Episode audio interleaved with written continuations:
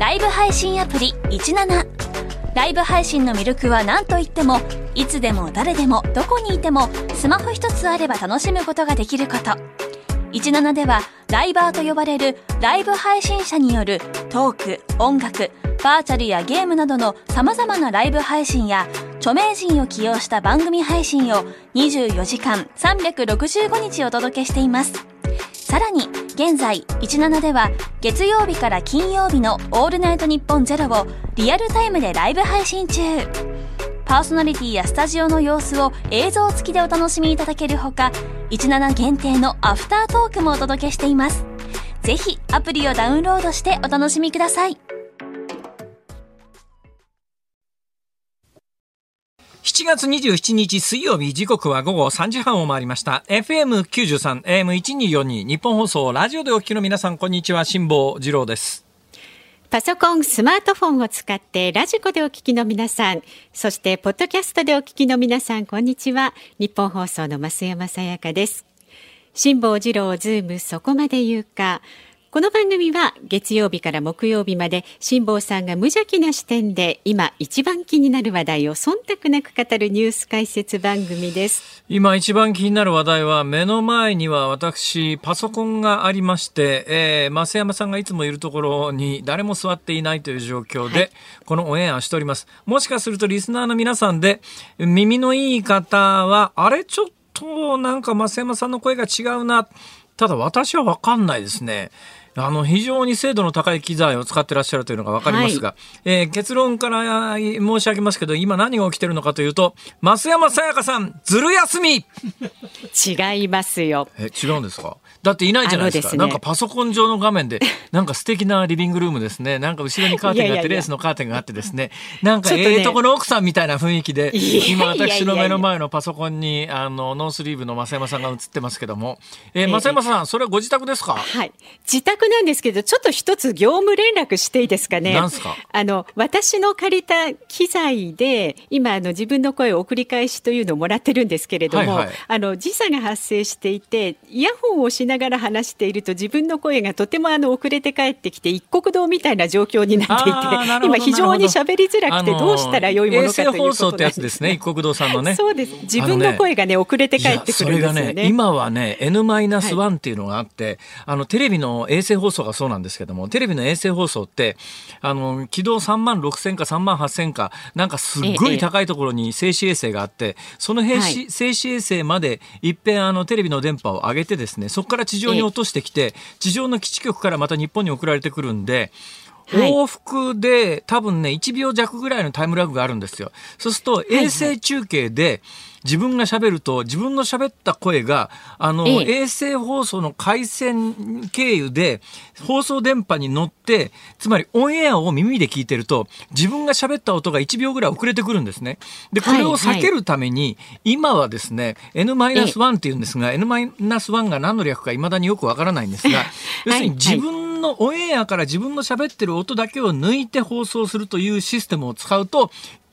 自分の喋ってる声が、あの、反響してこないんですよ。それを使わないと、はい、自分の喋ってる声が、あの、1秒遅れでリピートされるもんですから、あの、はい、昔ね、この遠征放送が始まった時に、そういうシステムがなかった時に、私一番最初に北海道の利尻島というところで衛星放送の最初の回をやらされたことがあって、喋り出した瞬間にもうオンエア乗ってるんですよ。喋り出した 瞬間に自分の声が1秒遅れて帰ってくるわけですよ。ええ、パニックを起こしそうになったんですけども、ね、起こしそうになりますね。そういう、つまり経験がなくて、知識がなくて何が起きてるのかわからないわけで、自分の声がすごい、あの、性能の悪いカラオケみたいなのの、エコーみたいな感じで帰ってきて、喋りにくいったらあらしないんですけども、ただまあ、あのパニックを起こすわけいかないんで喋りながら自分の中で消化していってそ,、の日は1時間半の番組終わる頃にはもう普通にあの音声遅れてくるのも気にせずに喋れるようになったんですがそういう人がどうも少ないらしくてその後 N-1 って言って、オンエアの音から自分の喋りの音だけを抜いて、うん、あの喋り手の耳のところに音声を返してくるっていうシステムが一般化してで、え今あの衛星中継で喋ってる人は全部その N-1 っていう放送システムを使ってますから。だから衛星放送で喋っていても、はいはいあの、オンエアに乗ってる自分の数秒遅れの音って聞か聞かずに済むんですけど、だからはい今日の増山さんは、まさにそういう状況に今なってるわけですね。でね、今ね、自分の声がね、遅れて帰ってくるのは、えーっと、治りました。あ、いよかったです。今ね、大丈夫ですなんかね私がこうやってね、必死になって繋いでる間にですね、もう私の右手のサブコントロールルームが ガラスの外で見えてるんですが、音声さんがものすごい勢いでね、えー機器を操作してらっしゃいました。しかし今の言い方は何か新しい問題が発生してる感じですねあ。、まあでも大丈夫ですよ。まえあれ？とりあえず。言った方がいいですよ、業務連絡。ちゃんとしないとやあの。じゃあ業務連絡一つだけしておきますと。一つだけでも一つ終わったから二つ目ですよ。二つ目はですね、はいはい自分のあの声を私たちはね、聞きながら放送しているんですけれども、ええその自分の声のリターンがちょっと小さいかなっていうのが。送り返しが小さい。送り返しが小さい。送り返しが小さいそれを送り返しを上げるとどうなるんですか？でも、あの、やっぱえっとねりディレイがかかった。こちらで上げると。大丈夫なんですか？あ、こちらではね、操作はできないね。えっと、私の喋りはともかく、自分の喋りが今遅れてます、大丈夫ですか？あのね、わずかに聞こえてるから、これでも OK です。大丈夫です。進められます。はい。私の声は聞こえてますか？あ、辛坊さんの声聞こえてます。それで大丈夫です。基本的にはい送り返しってそういうもんですから、そこでね、はい増山さんの声の音声を上げてしまうと、同じ現象が起きてしまいますから、あのなるほどテレビの中継で使う衛星回線の N-1 っていうのは、自分の喋りの音だけをオンエアの音から抜くっていう電気的な作業をするんですよ。なるほどなるほどだからそれに近いことが行われてるはずなんで、増山さんのご自身の声は返ってきません。はい。大丈夫ですか？問題ないです。問題ないですか大丈夫です。えーところで、あの話元に戻りますが、増山さやかさん、なんで今日自宅からなんですか、そうなんですよ。あの、実は私の娘がですね。お嬢様が？えー今日発熱をいたしまして。お嬢様発熱ですか？そうなんですよ。喉の痛みも少々あるということで、その PCR 検査の結果というのはまだ出ていないんですが、あ出てないはいはいまあ一応あの一緒にね、一つ屋根の下に暮らしているということで、大事を取りまして、私は今日あのリモートという形を取らせていただいてます。私、えーこれは何ですかね、ズームのような画面ですね。だからパソコンの画面上で増山さんが素敵なリビングルームでノースリーブの あの綺麗なお召し物で後ろにね後ろのカーテンの感じがいいんですよ。私ねなんかいいところの奥さんがですね、いやいや。そうやってあのリビングルームのソファにゆったり腰掛けてノースリーブのお召し物を着て後ろのレースのカーテンが風でちょっと風かエアコンのあの風でちょっとこう揺れてるっていうのがね私の理想的なねこうな。んか姿なんですが今増山さやかさんはまさにその理想的な姿で私の目の前のパソコンに映っているというそういう状況をあのリスナーの皆さん想像しながら聞いてください。ははいい。増山さんなんか素敵な奥様のようにリビングルームにのソファーにね、えー腰を下ろして喋ってらっしゃいます。今日はボロがあの出ないようにね、頑張って。要するに何ですか？自宅でサボってるってことですね。飯田君のらサボってないて。ですよ。だからなどうなってんだから飯田君と日本放送はよ次から次へと。あのね本人がやっぱりいくらどんなに気をつけていてもねこう子供が外からもらってきてしまうものにはね勝てないですね。あ私の周りでね、今、続々やっぱりね、あの、PCR 検査の陽性者であるとか、濃厚接触者が出てるんですが、大体共通してるのは、家に子供がいると。えー学齢期の子供がいると。えーはいだから、あんまり小さい場合は、あれなんですけれども、幼稚園、だから小学校上がる2年ぐらい前の年齢から大学卒業するぐらいまでの年齢のお子さんがいらっしゃる家庭では、もう続々ですね。今。そうなんですよ。ええ。それで私今日はあの昨日まで大阪にいましたんで今日今私は東京の日本放送のスタジオで喋れて一人で喋ってるわけでございますけども。すいませんなんか本当に寂しいな。だけど今日飛行機乗ってきたらですね、はい。飛行機のあっちこっちでですねくしゃんとかぐすんとかですねゲホゲホとかしてらっしゃってあこれ絶対間違いない。もうなんか今かほぼ確実に今のタイミングで咳してる人とか発熱してる人とかって、特殊な病気でない限りほぼほぼオミクロンの BA.5 でしょう。そうするとああこれ絶対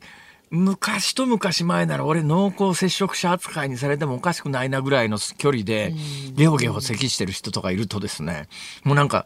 瞬間息止めるんですけどね。瞬間息止めてもいや息ずっと止めてるわけにいかないし、この努力は無駄ではなかろうかと。はいははい。い、はい。それで、えー次あのマスクを口のところへ押し付けてですねマスクの横の隅から空気が入ってこないようにして、う ーって息吸うんですけどあのマスクって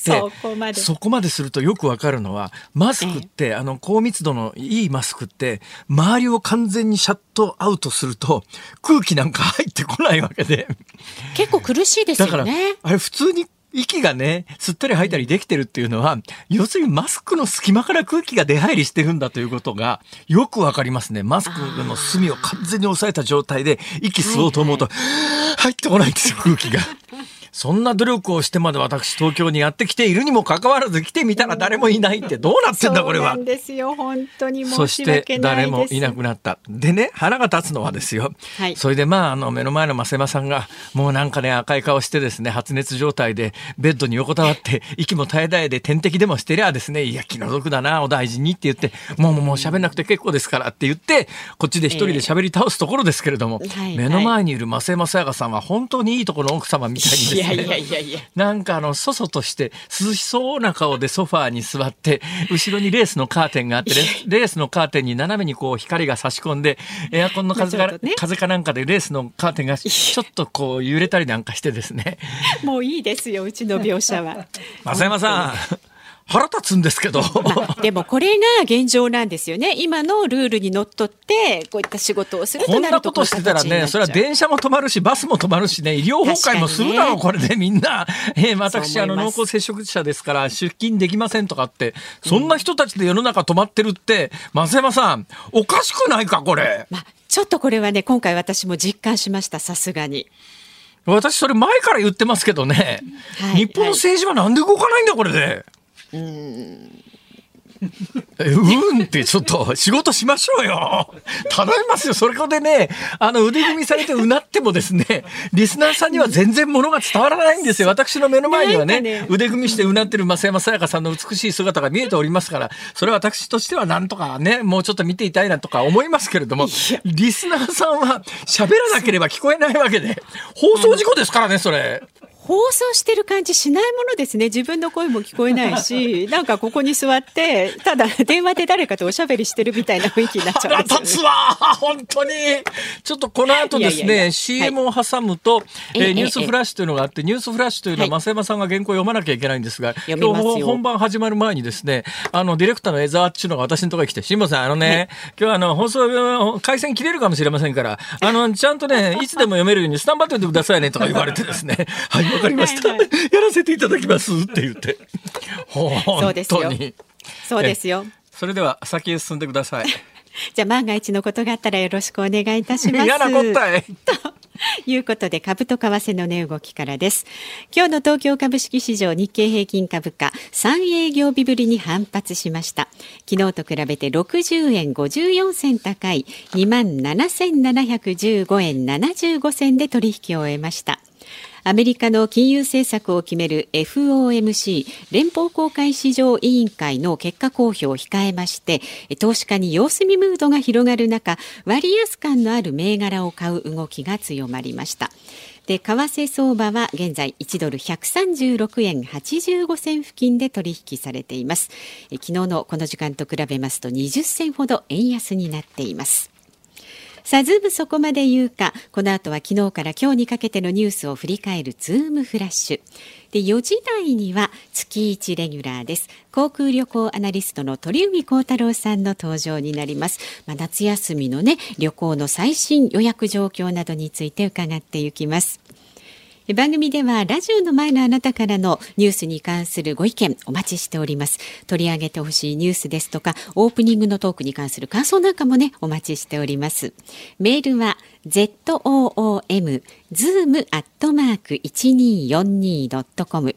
番組を聞いての感想はツイッターでもつぶやいてください。ハッシュタグ漢字で辛坊治郎、カタカナでズーム、ハッシュタグ辛坊治郎ズームでつぶやいてください。では今日もお送りいたします。ズームミュージックリクエスト。今日のお題は？はい。本日は増山さやかさんが自宅からオンエアしていると聞いた時に聞きたい曲。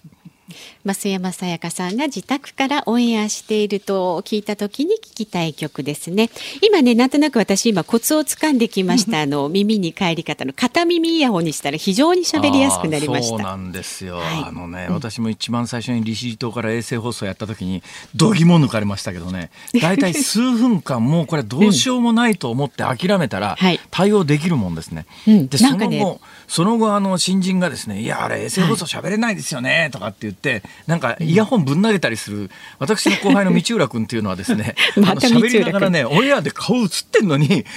イヤホンを床にぶち投げたんですよ。お前さあの見えてる時にそれやめた方がいいんじゃないとかって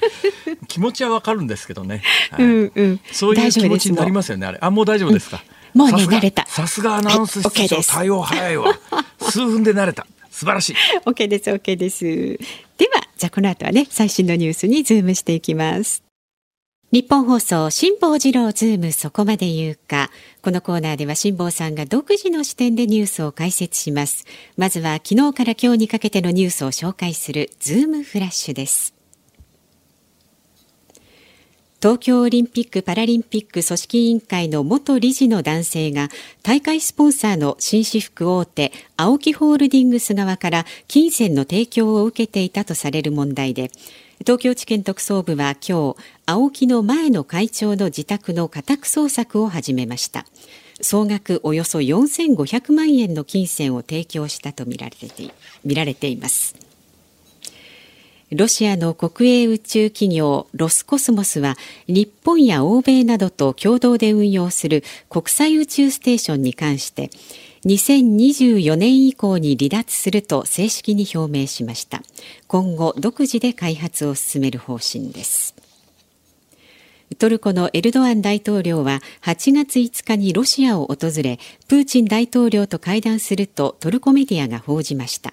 ウクライナ情勢について意見交換する見通しです。ロシア国防省は極東を管轄する東東部軍管区で8月30日から9月5日に大規模軍事演習ボストーク2022を実施すると発表しました。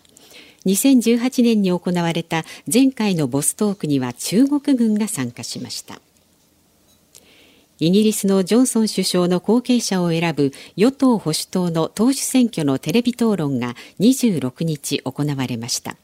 決選投票に残ったスナク前財務省とトラス外相が議論を戦わせる中放送中に女性司会者が気を失って倒れたため討論は急遽中止となりました。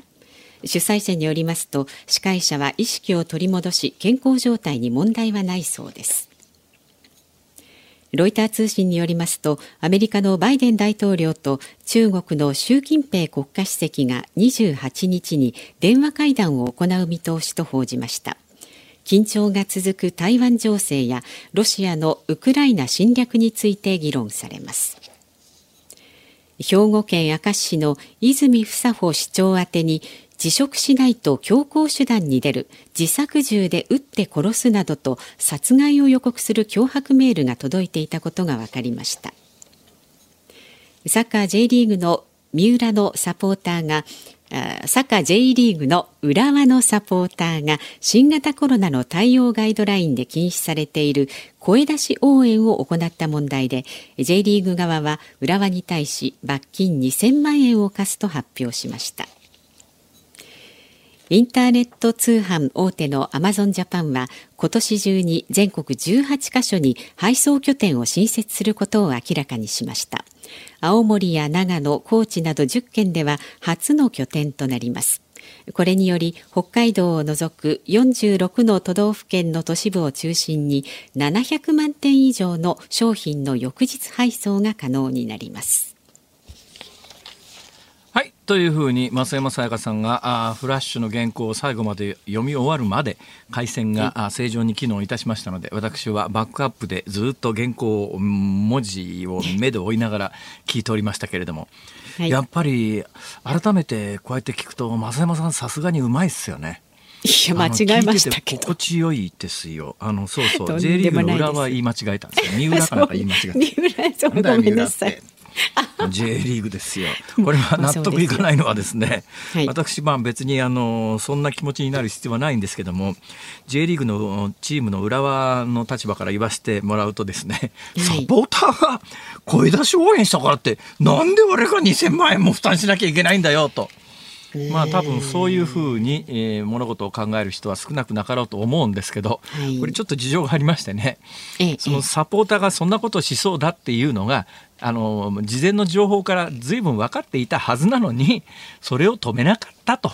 それはチームに責任があるだろうという、うん。まあ、論理的思考というかそういう流れですね。でななおかつこうやって、はい、えー、サポーターの皆さんあなたたち良かれと思ってやってるのかもしれませんがあなたたちがそういうことをすることでチームに迷惑がかかりますよということで、えー、次以降のねやっぱり抑止力にしたいということも、うん、J リーグにあるんだろうと思いますが、だからサポーターが、えー、マスクずらして声出して応援したからっていうことでチームに罰金が課されると。はい、そういうことがあるんだと。はい、そういうことですね。えー、さて、えー、今のニュースを聞いてて、えっと思ったのはですねイギリスの、まあ、ジョンソンさん突然辞めて今次の首相選びというのが行われております、はいはい、あの日本と同じで議員内閣制ですから、えー、与党の中で、えー、誰を党首にするか。で与党の党首が自動的に首相になるという構図なんで今与党の党首選びをしてるんですが、はい。えー、いろいろ候補は出てたんですが最終的に残ったのが今2人ですね。スナクさんというこれはもうあの顔見てすぐあインドの方だなって分かる、えー、インド系のスナクさんという前財務大臣と、それからトラスさんという女性の、えー、外務大臣ですね、えー、この2人がもう最後に残ってて多分どっちかがイギリスの、えー、次期首相になるんだろうということで、まあ、最終的にこれ投票権があるのは、あの党党員だけなんですけれども、えー、与党の保守党ですね、はい、保守党の党員の皆さんが投票するわけですがそのスナクさんとトラスさんというインドの方と女性の方が初めてのテレビ討論をやっていたら、いきなり司会者がぶっ倒れたと。でね、司会者がどんな状況でぶっ倒れたのか、見たいと思っていろいろ検索したんだけども、ちょうどカメラがね、えー、トラスさんという女性の候補の顔を撮ってる時にぶっ倒れたんで、その女性の司会が倒れる瞬間って絵がないんですよ。えー、ただね、そのトラスさんという女性がですね、口を押さえて、うわっっていう顔をしてるんであこの瞬間に倒れたんだろう、ね、うん、この瞬間に倒れたんだろうなというのは分かるんですがもともと実はこの党首討論って男性の司会者と女性の司会者とペアでやるはずだったのが男性の司会者が直前にですね、えー、増山さんと同じですよ。増山さんはまあ感染してるんじゃなくて、えー、濃厚接触者の疑いがあるから自主規制をかけているということらしいですが、はい。はい、どうもその党首討論の男性の司会者が、えー、直前にコロナの感染が分かって、えー、当日出てこなくなって急に残った女性が一人で司会をすることになって突然倒れちゃったと。はいただまあ倒れちゃったんですがその後あの普通に健康状態に問題はないということでなんで倒れたのかがいまだに原因不明なんですがとりあえず倒れた瞬間に女性の候補がうわっと驚いてるという映像だけは見ましたけれども倒れた状況は分かるだからいきなり倒れたんでしょうねきっとね。ただまあ女性の健康その倒れた歯科医の女性の方の健康状態にもその後特に問題はなかったということが分かりましたというそういうニュースです。はい、さて、はい、えー、フラッシュニュースの一番最初ですね。東京オリンピック・パラリンピックの組織委員会、まあ、先週読売新聞がスクープで伝えて以降、うん、えー、昨日今日あたりあの特に昨日あのお金を受け取った側の関係施設で、えー、家宅捜査が行われ今日はあのお金を送ったとされている青木側の家宅捜索が行われたんで連日大きなニュースになっております。で未だにですね、これ事件になっておりません。家宅捜索は行われているという意味ではまあ事件になっているという言い方もできますけれども、はい。えー、あのいわゆるお金を受け取った側も送った側も贈収賄で今のところ逮捕されてはいないんですがだから今はあの何々氏という氏をつけてですね、まあ、要するにさん付けみたいなもんですよ。あの、はい、まあ、容疑者という故障がついてるわけでもなく、呼び捨てにもちろん最近ですからすることもなく、うん今のところはこういうことが行われて、えー、こういう捜査が行われてますよということで、まあ、そういう意味では当事者が逮捕されてないということで、えー、そその点で見ると事件化してないと言えるんですが、ええ、あのだから今のところ継承付きで関係者の名前が報じられてるんですが今後どうなっていくかの予想をするとですね、うんこれはどのタイミングか分かりませんけれども、はい、逮捕するか、まあ、在宅の起訴になるか分かりませんけれども、どっかのタイミングで、えー、当事者が刑事被告人になる。あの起訴まで行くだろうという気がします。というのがですねここまで大きく報道されちゃうとですね、はい、これもし事件化しないと名誉毀損だって言って訴え起こされる可能リスクがマスコミはありますが逆にというかマスコミがもうそのリスクを今、えー、全く追う気配なくあの全メディアが報道を始めてるということは検察側から最終的にこれは事件化するという感触をつかんでるんだと思います。だから今のところ氏がついてますけれども早晩おそらく容疑者になる可能性は私は高いんじゃないのかなとこのこの数日間の報道を見てて思いますね。これこのまんまあの、はい、捜査しましたけれども捜査あの結局刑事事件にはなりません。ではあの多分ね名誉毀損の訴えを起こされますから、えー、意地でも検察は、あの起訴まで持っていくと思いますね。という状況です。ただ私つくづく思いますけどね、やっぱりね、はい。はい、このじゃあ本人疑われてる本人なんていうかというと理事としては動いたことないって言ってるわけですよ。だけど同じ人物ですから。ね、理事として動いたことないって言われたって、そんなもん、うん、同じ人間がやってることでそんなもん。理由になるか、ねうん、そうなんですよ。それ誰も納得しないだろうという気はいたします、はいお時間です。ズームフラッシュでした。今回のゲストは広島カップを悲願の初優勝に導きましたミスター赤ヘル山本浩二さんです。昭和のプロ野球を彩ってきたレジェンドに迫るプロ野球レジェンド。火曜夜10時。7月27日水曜日時刻は午後4時を回りました。東京有楽町日本放送第3スタジオから辛坊治郎とえー、都内の自宅から日本放送の増山さやかでお送りしております。都内の自宅からソファーに座りながらだとちょっとトーンが変わりますよね。まさかとは思いますが、その都内の自宅からいただいたメールをご紹介しますとか言うんじゃないだろうね。いただいたメールご紹介しますよ。ね、すごいですね。システムになってんだ？よくわかんねえなそれ。まあいいやどうぞ。読みますよ。お願いします。はい、えっ、ー、とね、正忠さんからいただいてます。へーへーうちも東京に行った大学生の娘が発熱。で抗体キットでは陽性。保健所へ連絡して病気病院を紹介してもらったんですけど電話が全く通じない。ツイッターなどで見たらそんな人がたくさんいる。すでに病院はパンクしているんじゃないでしょうか。そのことについて解説をお願いしますと。ああ、抗体キットじゃなくて、多分それは抗原キットだと思うんですけど抗原キットですね、きっとね。まあまあ、どうでもいいようなことですが。はい、え、何ですって？いやあの電話をしても、ね、とにかく発熱外来が目いっぱいで大変なことになってるらしいですよ、はい、めっちゃゴミですよ。ただねあの要するにうん、ちょっとラジオでそこまで言っていいのかというのをためらいながら喋るんですけれども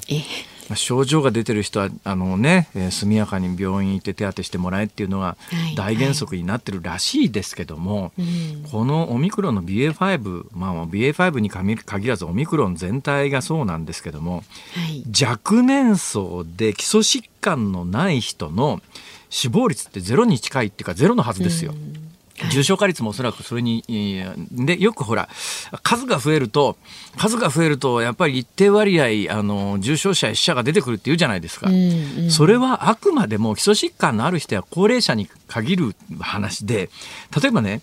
こ0%は、何万倍したってゼロなんですよ。ゼロは。確かに。ゼロは何万倍したってゼロなんですよ。すねうん、だから、ということで言うと、基礎疾患のない若年層が熱が出たからといって、みんな発熱外来に押しかけたら、そりゃ大変なことになるでしょ今この状況だったら。そうだって多分ねいろんな会社でねお宅の会社今どのぐらいあの離脱者出てます、まあ、離脱者というのは本人が感染が陽性把握されて陽性だった人あるいは家族が、はい、あの発熱して、えー、警戒のために、まあ、今日の増山さんみたいに家にいなきゃいけない人等々考えてどのくらいですかと聞いたらねもう多くの企業で1割ぐらいは休んでますっていう状況で、ね。うん、その人たちが若年層で基礎疾患がない人で、まあ、1日ぐらい発熱して終わっちゃうって人結構いるんですよ聞いた範囲で言うとね。でなおかつあの致死率0%は何万倍したって0%ですからね。うんとなるとやっぱあの発熱外来に行って治療に行かなきゃいけない人というのはしっかりと見極めして選別すべきなんだけども、そういうことに今なってないっていうかそこまでの知識が徹底してないっていうかとにかく熱出たら病院行ってっていうことになるとそりゃパンクするだろそれ、そね。この辺りちゃんと専門家が適切に指示をしなきゃいけないんだけど、まあ、最大限政治家は特にそうなんですけれども、安全方向で発しか発言しないわけでそのはい安全方向でしか発言しない。ことがかえって世の中悪くしてるという状況について、責任取れよこらって私なんか思ったりするわけでありますが。なんかですごい心配になるのがやっぱりその電話をしてもねなかなか受信ができなくて、ええ。あの軽い人はいいですけれども本当に見ていただいてこうお薬処方してほしい人とか切実に辛いんだっていう人がこう受信できないっていう状況がすごいあるような気がするんですよね。基礎疾患のある人とか高齢者であるとかっていうところに、つまり外来に行って病院医者で見てもらわなきゃいけない人っていうのは、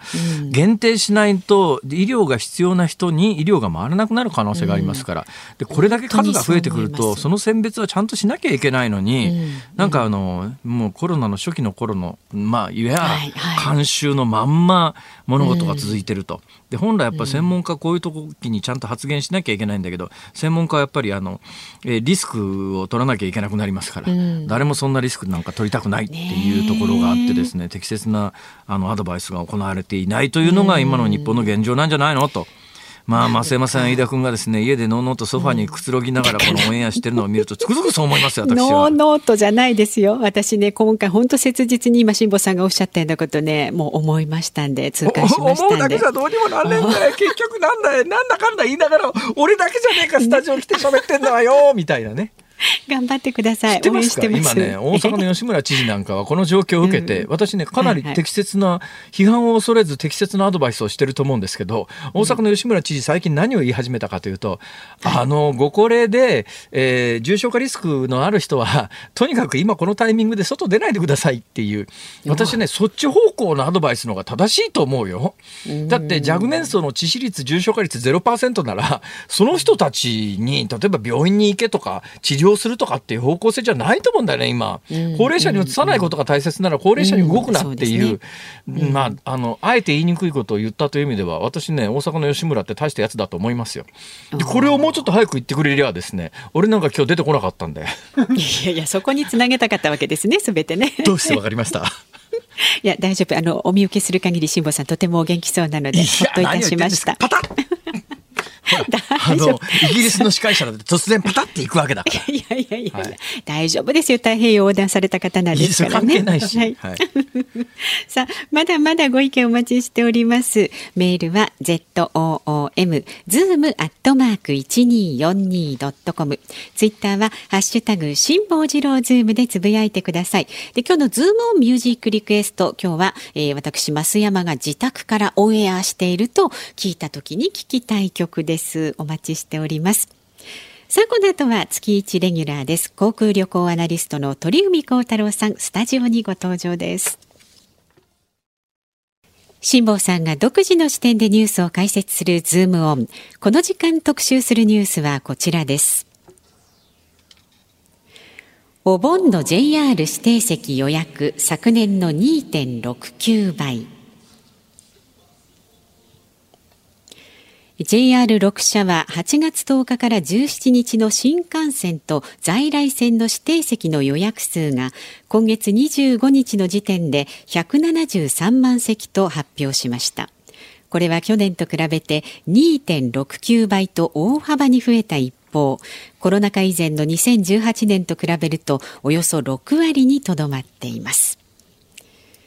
さあ、専門家の方お迎えしております。月一レギュラーです。航空旅行アナリストの鳥海高太郎さんです。よろしくお願いします。画面越しで。はい。よろしくお願いします。しかおりませんで、なんか忙しいらしいじゃないですか。いやいや、全然そうでもないですよ。なんかあの、私。本来であれば全国旅行支援が始まるタイミングでしたんで、ええ今ぐらいその話題で多分僕はいろんなメディアに呼ばれるのかなと思ってたんですけど、はい。ただ、今までだと感染者拡大すると僕こういうメディア出演ってほとんどなくなってたんですよ。えそれが今回は感染者が増えても一定の方がやっぱり旅行に行かれるっていうはい。ことで、その動きっていうことでのちょっと解説っていうのは今増えてます。なるほど。ええまあ、私の手元の資料だと、この1週間だけでも広島、高松で講演会のお仕事って忙しいでじゃないですか。そうなんですよ。あの、本当に講演会のの話をいただいてるんですけど、えっ、と、広島の講演につきましては、あの、辛坊さんのラジオをよくあの聞かれてる方からやっぱり声をかけていただきましたので。広島で嬉しいですね、はい、やっぱりポッドキャストで聞いていただいてるみたいで、へで、いろんな地方で今講演させていただいてるんですけど、大体本当3分の1以上は、あの、必ず辛坊さんの名前が出てくるって。あそうですかはい、もうそのぐらいそれを聞いて、いやいやなんかこの人面白そうだなっていうのであ声をかけていただいたということで。全国の講演関係の皆さん、鳥海近太郎さん、本当に面白いですよ。その上、あの、体重は重いですが、フットワーク軽いですから。まあその通りですね。はい。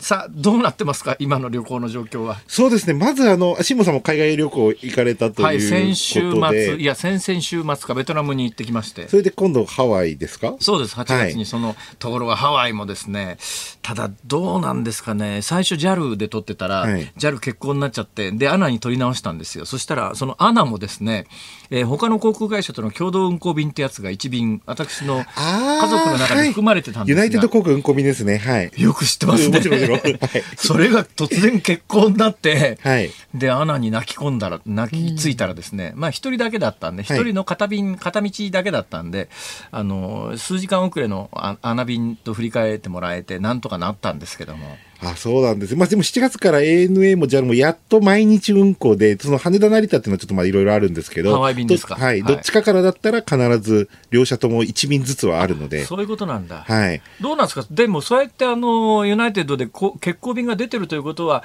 昔ほどやっぱり客がいないってことですか？そうですね。まだ戻りは1割に満たないんじゃないえですかね。そんなもんですか？そうですね。便数的にも、昔だと ANA、JAL、で、ユナイテッド航空、デルタ航空、ハワイアン航空っていう形で。すごいですね。いきなりあの、ハワイ便聞いただけで、全部の頭の中に時刻表が入ってんですね。入ってますよ、大体。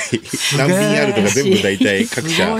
どの飛行機を飛ばしているとかも含めて入ってるんですけど、ええで、JAL が今、羽田成田で、えっ、と、1便ずつは出していて、え ANA もあの金曜と土曜日、あの、520人乗れる2階建ての A380 っていう飛行機を成田から、飛行機ですねはい、飛ばして、あと日曜日から木曜日は羽田からボーイング787で飛ばして、多分辛坊さんそのどっちかになるんじゃないかなという。金土発だったら、あの、成田からだし、それ以外だったら羽田からだしという。はあ、そうですか。どうなんですか？今は、あの、もうちょっと、あの、待った方がいいのか、今行っちゃった方がいいのか、どうなんですか、えーと結論は、ほ8月予約している人の海外旅行のキャンセルはほとんどないそうです。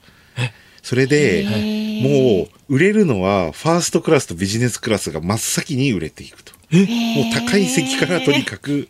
売れていくと。金持ちがみんな海外旅行し始めたっていうことですか？まあ、基本的にはそうですね、そういう私、ことです。自慢じゃありませんが、家族全員エコノミーです。あれ？ビジネスクラスじゃないですか、今回は。エコノミーで現す。実ですね。なので、エコノミーの方が席は取りやすいんですが各社取材すると、大体8月はもう大体8割以上は予約がもうハワイ便入ってますね。ただまあ便数が大体まだ5分の1ぐらいしか全席に比べて飛んでないので、ええまあ、そういう問題ありますが、飛ぶ便に関してはもう皆さん8割から9割。向こう行って、向こうのホテルってどんな予約状況なんですか、今？えー、とまだアメリカ人の国内の人が来てるのと、ええあと韓国人が自由に来れるようになったので、はいそれを合わせると、やっぱり8割、9割ホテル稼働率大体出てますね。ああ中国の皆さんの移動の状況はどうですか、今？いや、全く動きがないんですね。動あの、来ることはできても、今度帰国した時がやっぱり大変なので、ええお国に戻る際が。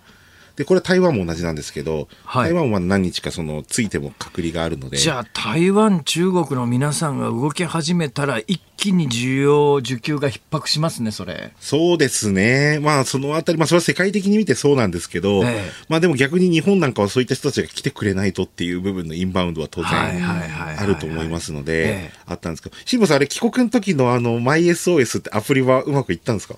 行きました。あの、MySOS というのはアプリケーションをですね、スマホにダウンロードして、それで、えーえっと、日本の3回以上のコロナのあのワクチンの接種ね証明書を、えー写真で撮ったやつみたいなやつを入れても、あれ有効なんですね。大丈夫です、写真で。はい。それでベトナムでですねあの現地のクリニックに行って現地のクリニックで日本向けの使用のあの証明書を出してほしいって言ったら JAL とアナはね、電子版でメールで行けるんですけど、それ以外、私ベトナム航空だったもんですから、はいそれ以外の航空会社が電子版で行けるかどうかちょっと自信がないっておっしゃるもんですから、じゃあ紙のやつ出してくださいってお願いしたら、紙のやつって取りに行かなきゃいけないじゃないですか。行かないですね。そうですね。現地2泊3泊の短い旅行なのにクリニックに2回も行かなくちゃいけなくてそれ値段がねベトナムで2万え違う210万ドンっていう値段なんですけど。そうすると2万ぐらいですか？いやいや210万ドンは日本円に換算して1万3000円ぐらいですよ、はい。それでだけどそのクリニック行く往復のタクシー代だとかなんとかで結局2万円仕事になっちゃって。そうです。大体アジアでもそのぐらいですね。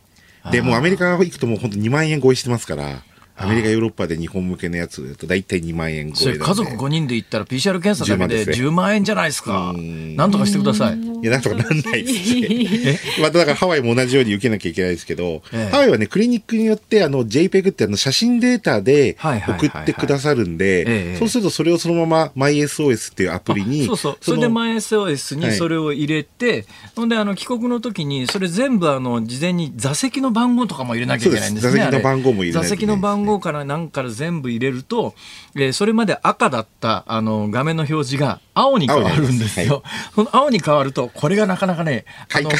快快感っていうかね あの入国の時に関空ってえっと、ゲートをいくつか潰して、通路潰して、ものすごく長い検査所ができてるんです。検査所っていうか、応対所みたいな。確認するとかですよね。あのなんか、多分はい100人ぐらい、100に1人がいるんじゃないの？っていうところ。成田のビブスをつけた方が、その係員が、何つけた？ビブスをなんか、ビブスって何ですか？いわゆるサッカーとかでよくつけるような青とか、あの色のあるじゃないですか。あの、ちゃんちゃんこのペラペラのやつみたいなやつですね。あれをつけてビブスって言うんですか？初めて聞いた、それ。いやサッカーとか普通に使いますサッカーでは普通に言うんですか、はいえいやそれつけた人が100人ぐらいこう滞滞留してるところの横をあの MySOS っていうスマホのアプリのブルーになってるやつをこうあの水戸黄門の印籠みたいにかざしながら「あ青だ青だ!」って言って通っていくとみんなが「へへーって言ってですね通してくれるあれ気持ちいいですね。あれ気持ちいいです。僕もこの間帰ってきた時に、ハワイから帰ってきて、やっぱり同じような感じで。誰でも水戸黄門気分が味わえるという。だからあれ、日本人でこうやってできればいいですけど、外国人とってきついですよね、あれは。いや、無理だと思うな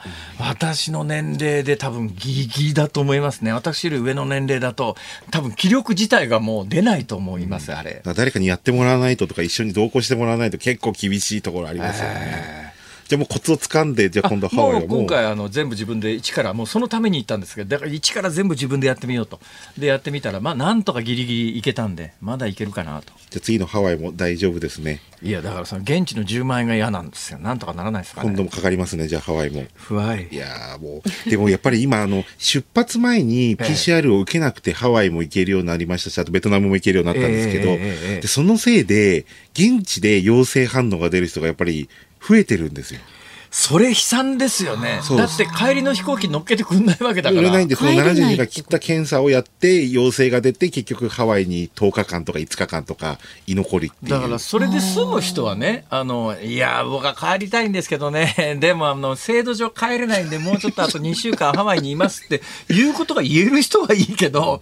そういうリスクを負いたくない、負えない職業の人とかって、海外怖くていけないですね。。そうですすね。僕もこの7月の頭にハワイ行った時に、向こうの旅行会社から言われたのが、えあの、安い、あの、無料のとか、簡単なのでいいから、日本出発前にやっぱり受けてから出発してくださいと。だ証明書はいらないので、ええそれでやっぱり陰性だって確認した上で日本を出発しないと、特に辛坊さんも僕もそうですけど、日程が短めな方じゃないですか。はいはいはいそうするとやっぱりかかったの、かかっちゃった時困るので、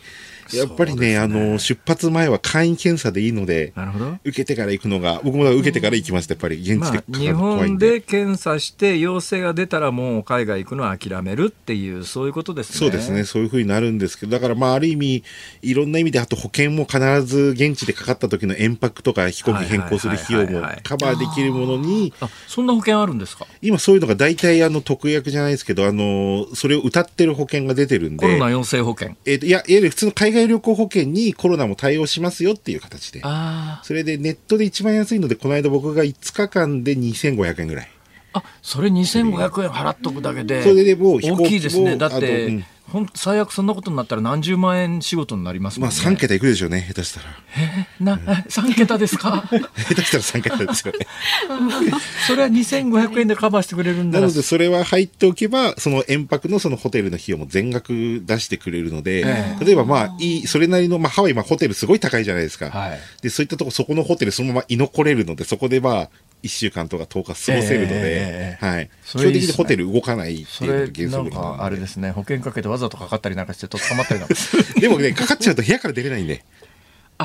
結局、部屋がロックされちゃって、鍵を、あの、出れるんですけど、はいその後戻れないんで、キーがワンタイムキーって言って、ええ1回しか使えないキーに交換させられるんですよ。ええ感染すると。あらまあハワイの場合で言うと。それ大変ですそれねで、まあ、ウーバーイーツとか、あとホテルのデリバリーで過ごさなきゃいけないんで、海はずっと眺めながら、あの、リモートの仕事はできるんですけど、だったら初めからあれっと寂ですねしいですね。あの海沿いのあの自自分の部屋のベランダから海が見えて実質にプールがあるようなところがいいですね。そうです、ダメ計画的な犯行ダメですよ、辛坊さん。だからもう、でもほとんどだから、海外旅行行く人やめてないし、むしろ日本がこの状況になったから、むしろもう予定通り行って、そのコロナ疲れというか、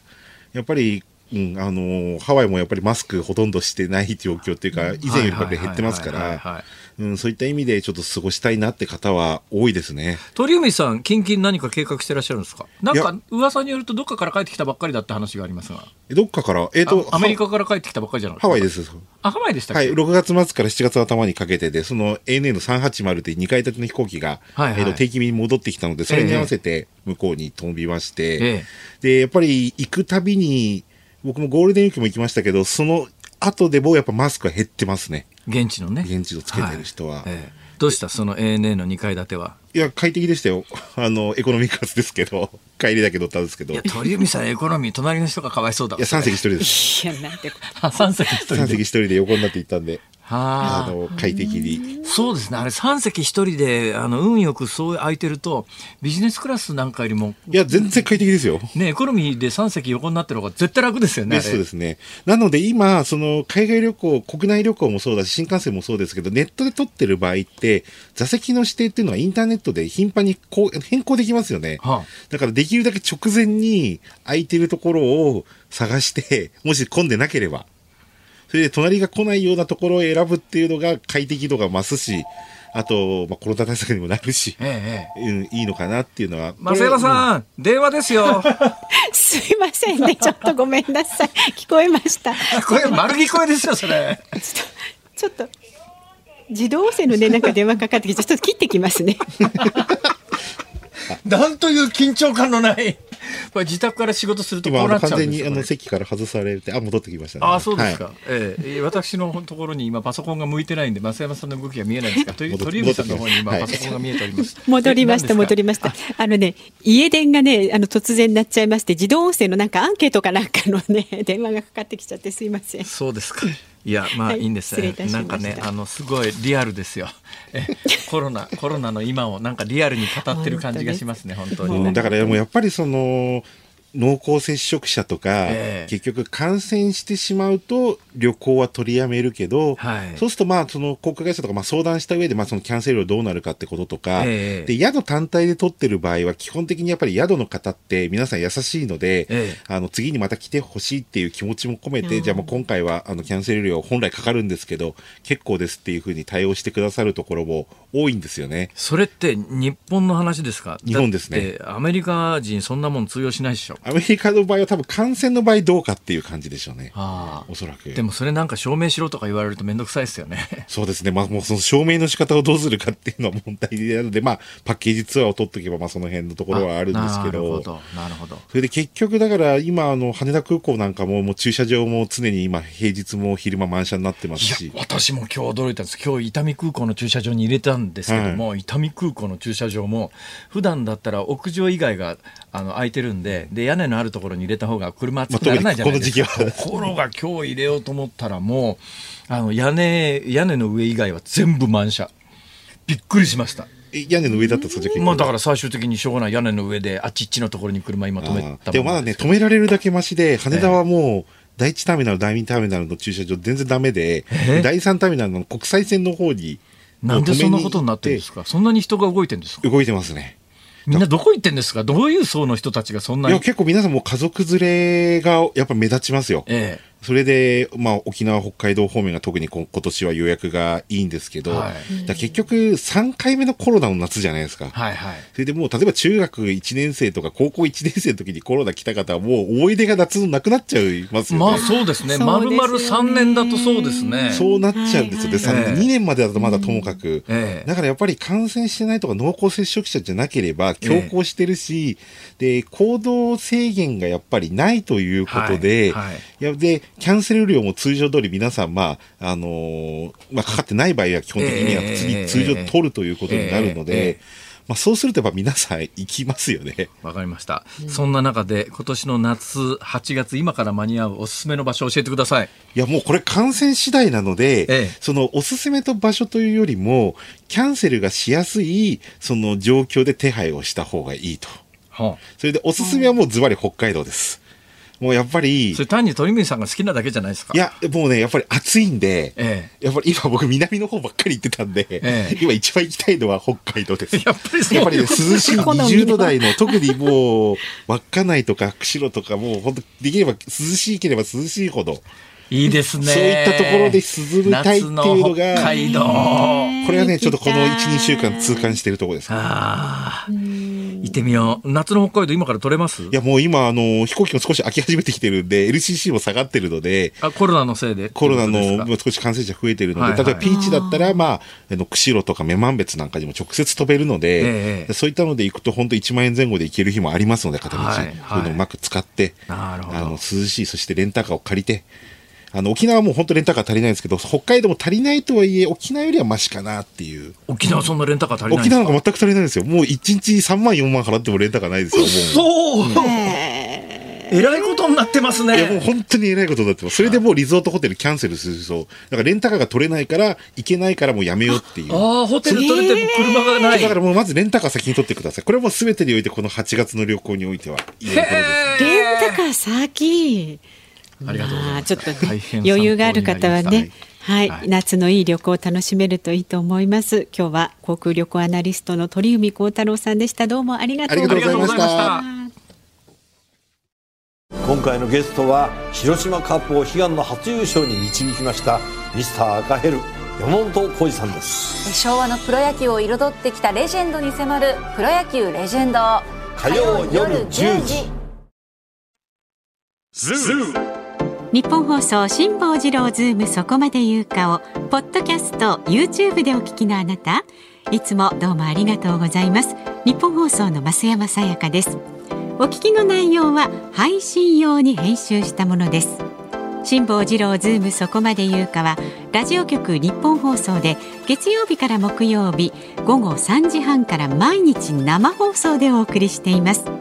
番組はラジオの FM93 AM1242 に加えてラジコでもお聞きいただけます。ラジオラジコではポッドキャスト YouTube 版にはないコンテンツが盛りだくさん。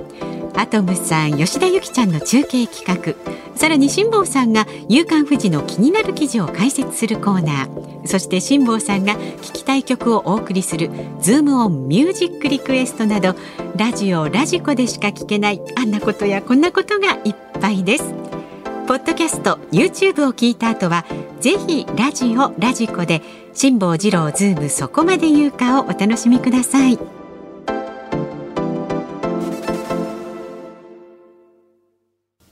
7月27日水曜日時刻は午後5時を回りました。辛坊治郎です。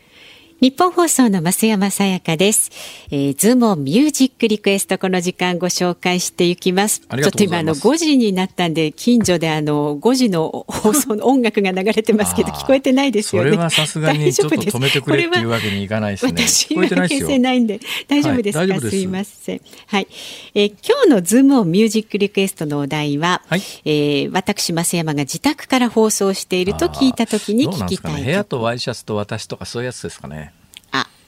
ご紹介しますね、はいお願いします。新宿区のラジオネームシャコパンチさん。グレーのウィンターアゲインをお願いしますと。なんで？これはね増山さんに会えなくて寂しい辛坊さんの気持ちと歌詞が重なるから会いたいから恋しくてあなたを思うほど。ちょっと違うなそれはな。違いますか、じゃあね神奈川県のラジオネームピッコロコロさん、へえへ松田聖子さんの青い珊瑚礁をお願いえします。なんで？イントロが増山さんの豪邸のリビングっぽい感じがするのでいや。豪邸じゃないですから。まあちょっとカメラの画角が狭すぎて豪邸なのかどうなのか判定つきかねるところがあります。はい。見。せられません。えそれからですね大田区のラジオネーム看板のビンさんですね、はい。ビーチボーイズのココモをお願いします。なんで？これはお嬢さんが発熱されてご自身は自宅軟禁なんて同い年の私は人事とは思えません。せめて雰囲気だけでもビーチでカクテルを楽しんでいる気持ちになってほしいので増山さんに捧げるリクエストですと。ど。どうもありがとうございます、えありがとうござい優しい、ははい、あとはですねえーっと神奈川県伊勢原市にお住まいのアクアフェリオさんですね、これは2番目に多かったリクエストだそうです。ええ小坂明子さんのあなたをお願いします。あレースのカーテンにワンちゃんとくればこの曲しかありませんはいはいはいはい。そうですね。はい。えそしてえーっとね一番多かったの6件いただいています、ええ三重県伊勢市の伊勢の北斎さん。エマニュエル夫人のテーマをお願いします。えなんで？辛坊さんが、えーとね、辛坊さんが解説する白いレースのカーテン。ラタンチェアに座っているのはまさにエマニュエル夫人です。いや私ラタンチェアに座って。まあ確かにラタンのチェアに、えーね、エマニュエル夫人ね、はい。まあインパクトのあるあのねシルビア・クリステルだったかな。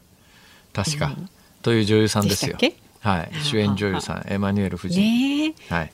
え素敵なあの映画だったと言いたいところだけど私見てないんで。あのあのグッドポスター写真だけはねプロモーションがね。ポスター写真だけは鮮烈に覚えてますけども、ね中の映画見た記憶はないな。私もない。そうですか。わかりました、えー、本日のズームオンミュージックリクエスト。うーん。ビーチボーイズココモ。あいいですね。ちょっとね、はい。あの華やかな夏らしくていいんじゃないですか。感じで。はい。うんいいですね、ええ。ではここもエンディングにお送りいたします。さあ番組ではラジオの前のあなたからのご意見24時間お待ちしております。で明日木曜日なんですけれどもレギュラーの飯浩二アナウンサーは新型コロナウイルス陽性判定のためお休みになります。陽性判定ってかっこいいよな陽性判定です陰性判定って言うとなんかダメみたいな感じがするじゃないですか。いやいやそんなことない。病気ですからそうですよ。で4時台ねゲストをお招きいたします坊さん一人じゃ寂しいと思いますのでジャーナリストの須田慎一郎さんをお迎なんでえいたしますだよ。どうして本田翼じゃないんだよ。なんで須田さんなんだよ。須田さん素敵ですよ本田寂しさ翼さん募るでしょ、それ余計に。そんなことない。今ね、須田さんはあの取材するユーチューバーとしてもね、ご取活躍さ材するれてます。YouTuber なの？須田さん？そう。なんです。そうなんですよ。山口組ので最新事情でも聞いてみたいな。明日はね、あの安倍元総理襲撃事件のあの奈良市の近鉄大和西大寺駅前なんかをね取材されているということなので、ねはい、大したそのあたりを伺っていきたいとね思っております。はい、明日おじさん二人、辛坊さんそして須田さんへの質問お待ちしております。行動会がどうなってるかとかね、その辺のことをしっかり聞いてみようと思っております。いや、まあ、そのあたりもね。メールは、ズームアットマーク 1242.com。ツイッターは、ハッシュタグ、漢字で辛坊治郎。カタカナでズーム。ハッシュタグ、辛抱二郎ズームで、あなたからのメッセージお待ちしております。辛坊さんが独自の視点でニュースを解説するズームオン。今日最後に特集するニュースはこちらです。ASEAN 会議声明案、ミャンマー情勢に深い懸念。時事通信によりますと ASEAN 東南アジア諸国連合が来週カンボジアで開催する外相会議の共同声明案が明らかになりました声明案ではミャンマー情勢に深い懸念を表明。クーデターで権力を握ったミャンマー国軍に対し ASEAN が求める暴力停止など5項目の合意の全面履行へ具体的行動を取るよう迫ります。ちょっと最近ミャンマーの軍政は、はい。ねえまあ最近じゃないですけどねもともとミャンマーってあの、えーやっと民主化したなと思っていてで総選挙もちゃんと行われて、アウン・サン・スー・チーさん率いる、はい。あの国民民主連盟というところが圧勝してるんだけどその圧勝が気に入らないっていうことなんでしょうね。翌年の2020年の11月8日に総選挙が行われてアウン・サン・スー・チーさん率いる、えー政党が圧勝してるのに翌年の2月に国軍クーデターで、え。ーその選挙で選ばれたアウン・サン・スー・チーさんら、まあ、以下それもあのこれあの本来ならばアウン・サン・スー・チーさんが国のトップで大統領になっててもおかしくないんだけれどもその直前に、はい。えー憲法法律をいじってですねトップに立てないような制度を作っちゃったんで、うんアウン・サン・スー・チーさんってじゃあ国内での立場って何なの？選挙で勝った選挙で勝った一番の政党を率いてる人物で本来ならば大統領的役割を担うべきなんだけれども国内法的にそれができずにですねえーそうこうしてるうちに国軍がクーデターを起こしてスー・チーさんらを拘束してでえーそれがもう1年半も前の話なんですけれど1年半経って、でその国軍がクーデターを起こした理由の一つにですねいやいわゆる少数民族がまあ軍的な、まあ、暴力で、えー反対、まあ、独立運動みたいなものを仕掛けてると。それに対してアウン・サン・スー・チーさんが手ぬるいから、えーなかなかその少数民族の反乱みたいなものが収まらないんだっていうのがあの去年の2月にクーデターを起こした時の理由に挙げられてたんですがじゃあそれから1年半経ってその問題が解決したのかというとますます状況は悪くなる一方で。でミャンマーって実はですね私あの、えー非常に興味と関心が長いことあったのは、ええええあの1980年前後から、まあ、バックパッカーで東南アジアよく行ってたんですけども、はい当時はですねミャンマー入れなかったんですよ。まあ、実質的に鎖国状態だったもんですからはい。うーんこれも言っちゃっていいのかどうなのか分かりませんが当時ですね、えー某某局のあの番組の番組でですね 某局の番組の番組っていうかですね、某局の番組。某局の番組。で、えー当時の若手の漫才師の方がですね、えええーヒッチハイクであのロンドンまで行くっていうのがあったんです。あええ今そのうちの一人が大変活躍をされてますがバラエティー等の司会で。ああ、はいはいはい。もうちょっと具体的なことは言いませんが、猿岩石懐かしいってんじゃんよって話ですが。言ってますよ。はい。えーあの時に、なんかヒッチハイクで日本出発してロンドンまでたどり着いたことになってますが、ある程度知識のある人は、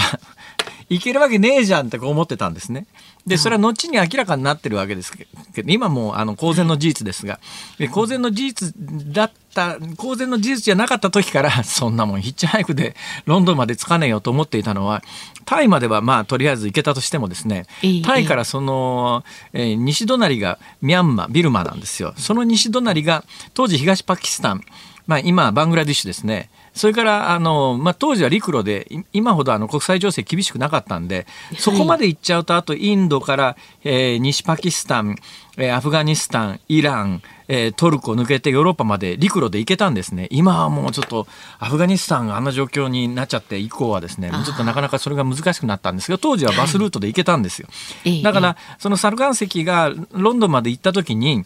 ここのミャンマービルマのところだけちょっと絶対無理だっていうのが国際常識で私持ってたもんですから、ええあのテレビ番組見ながら 絶対ここ飛行機で飛んでるわって。ありえないでそれはもう後に明らかになって、あのーまあ、そこの区間ははい。飛行機で飛んでいたということが後に分かるわけですが、当時からある程度ものを知ってる人間はここビルマは絶対入れないっていう鎖国状態だから入入れないっていうのは常識だったんですよ。ええで長いことそんな状況が続いたんだけども、まあ、あの民族運動が盛んになってビルマという名前自体ももういやそれミャンマーに名前変えようとかっていうねいろんな、まあ、紆余曲折あってで、まあ、あの民主化が進んでようやくちゃんとした選挙が行われてでやっぱり民主化を率いる勢力が選挙で大勝した直後に軍事クーデターで軍事独裁がまた復活して、はい。でさっき言ったみたいにその軍事のクーデターをした人たちの理由で言うといやアウン・サン・スー・チーさんが手む手ぬるいから少数民族の反乱が収まらないんだみたいなことが一つクーデターの理由だったんですけど、ええ。じゃあそこから1年半経って状況どうなったかというと軍政になったもののその状況は悪化する一方なんですよ。はい。悪化する一方だからやっぱ国民の間でやっぱちょっとこの軍政であの国まとまらないんじゃないのっていうような批判も高まりつつある状況の中で、まあ、こうあ今回あの軍がですねアウン・サン・スー・チーさんの側近の人たち4人を処刑するという。はい。まあちょっといくらなんでもむちゃくちゃだろうということで今国際的な監視も強まっててね昨日あたりあの、えー、林外務大臣もアメリカなどと共同してですねちょっとこれまずいんじゃないのっていうだこういうことってねやっぱ国際社会の監視が薄れると次何をやらかすかというと本音ではスー・チーさんの側近4人をこの軍政は処刑しましたけど本当に処刑したいのはアウン・サン・スー・チーさん本人なわけですよ。ただ今国際社会の監視が厳しいからさすがにアウン・サン・スー・チーさんに手出すとまずいよねっていう状況で手控えてる状況なんですが、ここはちょっとねあの恐ろしいところで。今までアウン・サン・スー・チーさんって自宅軟禁みたいな形だったんですが、はいすね、今回の一連の動きの中で刑務所に移送されちゃったんですよ。で刑務所の中に入れられちゃうと、国際的に何をされるか分かんないっていう。だからあのこれ以上無茶なことをしないためにもいや世界が見てるぞっていうプレッシャーはかけ続ける必要があると思う。徹底的にね、はい、私実はその前回2020年の総選挙で民主化がはっきりした段階でいっぺんミャンマー入ってるんですよ。その時って本当に普通の市民生活が戻りつつあったんですけどその直後にクーデターが起きたんで、